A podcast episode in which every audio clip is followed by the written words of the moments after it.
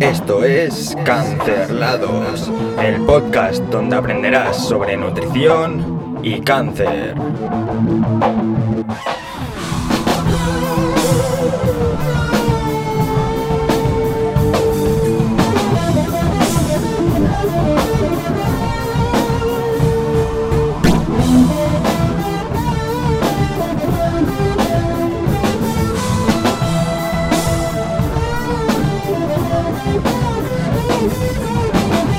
Muy buenas tardes, días, noches o madrugadas. Todo depende de dónde y cuándo me estés escuchando o viendo.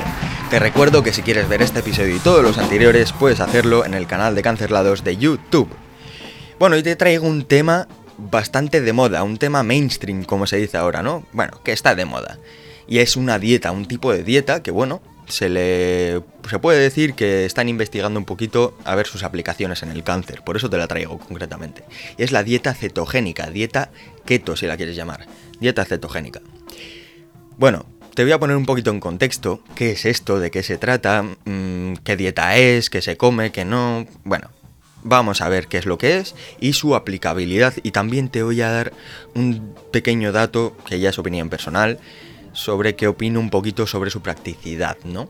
Sobre que sí que sobre el papel puede estar todo muy bonito, pero luego a ver más o menos cómo podrían ir las cosas. Bien, pues la dieta keto, ¿qué es? Pues es una dieta que restringe los hidratos de carbono, los reduce, por decirlo así, al mínimo, mínimo, mínimo, casi los elimina.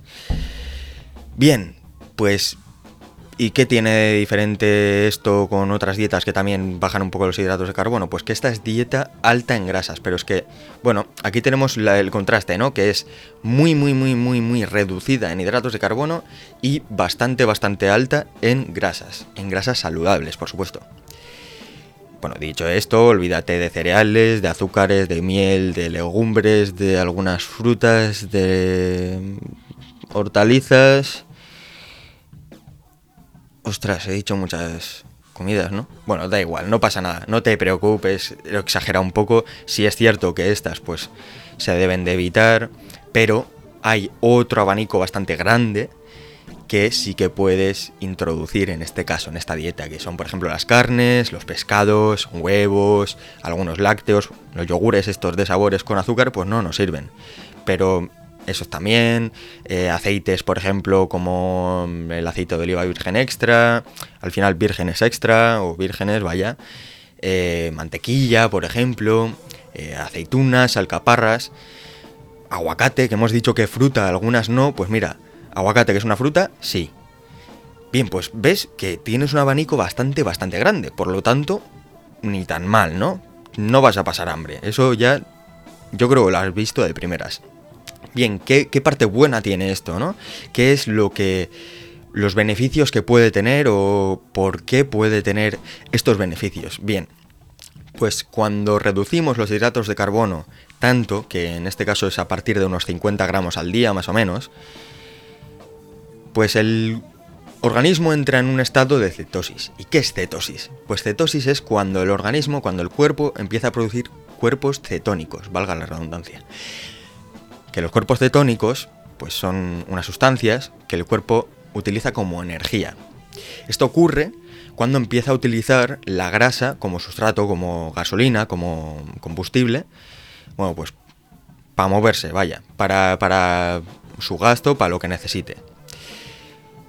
Bien, pues dicho esto, mm, ¿qué aplicabilidad tiene esto, no? ¿Qué, qué aplicabilidad tiene esta dieta? Bien, pues esta dieta hasta ahora se aplicaba en, niños con epilepsia, para reducir estos síntomas, para reducir la epilepsia, vaya. Pues en el cáncer se ha visto que, bueno, pues que podría tener utilidad. ¿Por qué? Pues porque hay tumores que su sustrato, su sustancia que más le gusta para, para encenderse, para seguir creciendo, para tener energía, es la glucosa. Y la glucosa se obtiene principalmente los hidratos de carbono.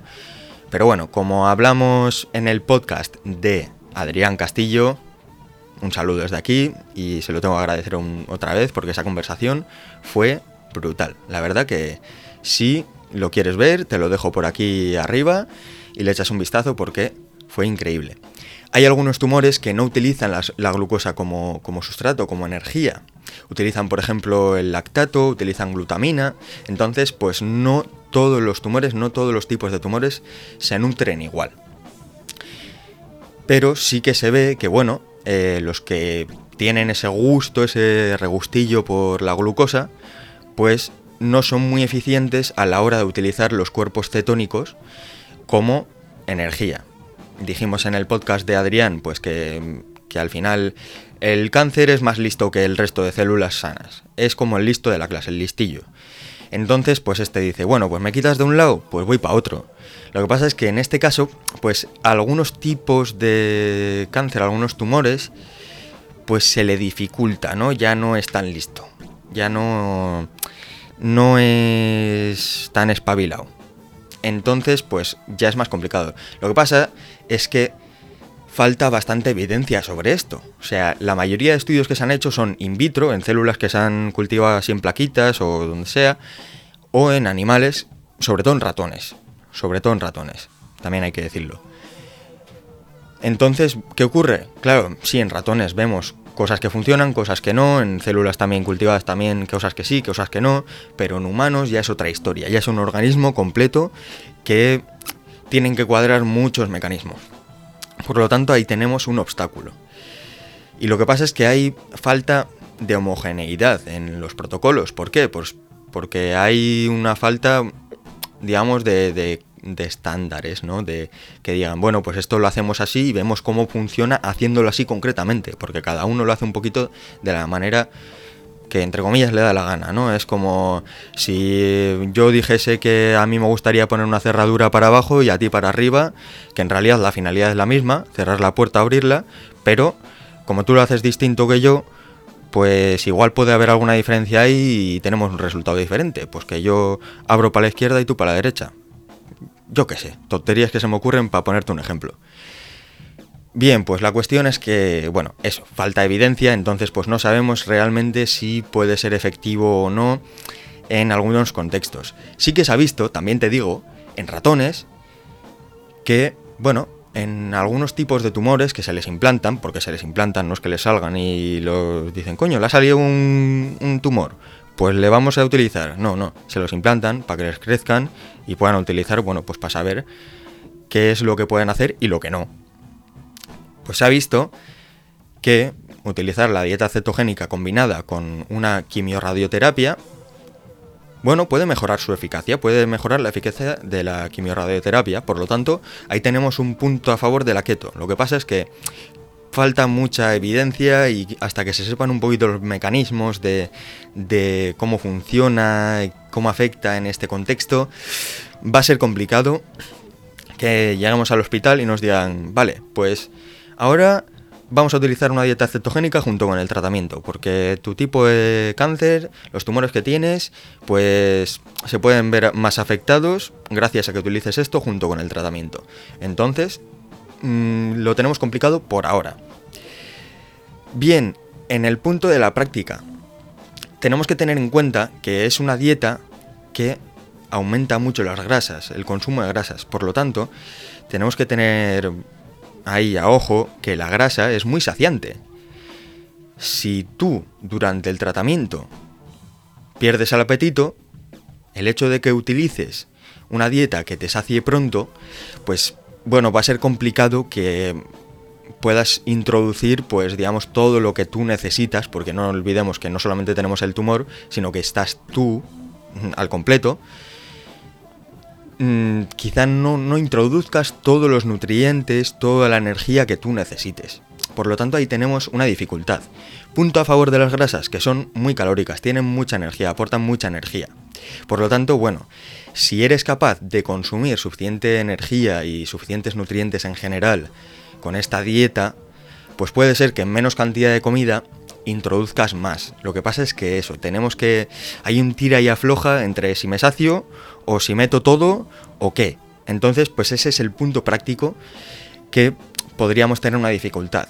Entonces, en resumen, ¿puede tener aplicaciones? Sí. ¿En humanos todavía lo sabemos? No. ¿Falta evidencia? Mucha. ¿Va a llegar a nuestros días alguna vez? Pues como a la vacuna del COVID, que bueno, ahora lo digo, pero no sé. Yo que tengo 20 años, pues igual me avisan dentro de 5 años. O sea que hasta aquí el episodio de hoy, espero que te haya gustado, espero que te haya ayudado si estás en un proceso así y me encantaría que si tienes alguien alrededor, alguien que conoces o si crees que puede haber alguien cerca tuyo que, que le pueda ayudar, te agradecería muchísimo que lo compartieras. O sea que nos vemos en el siguiente episodio. Un saludo.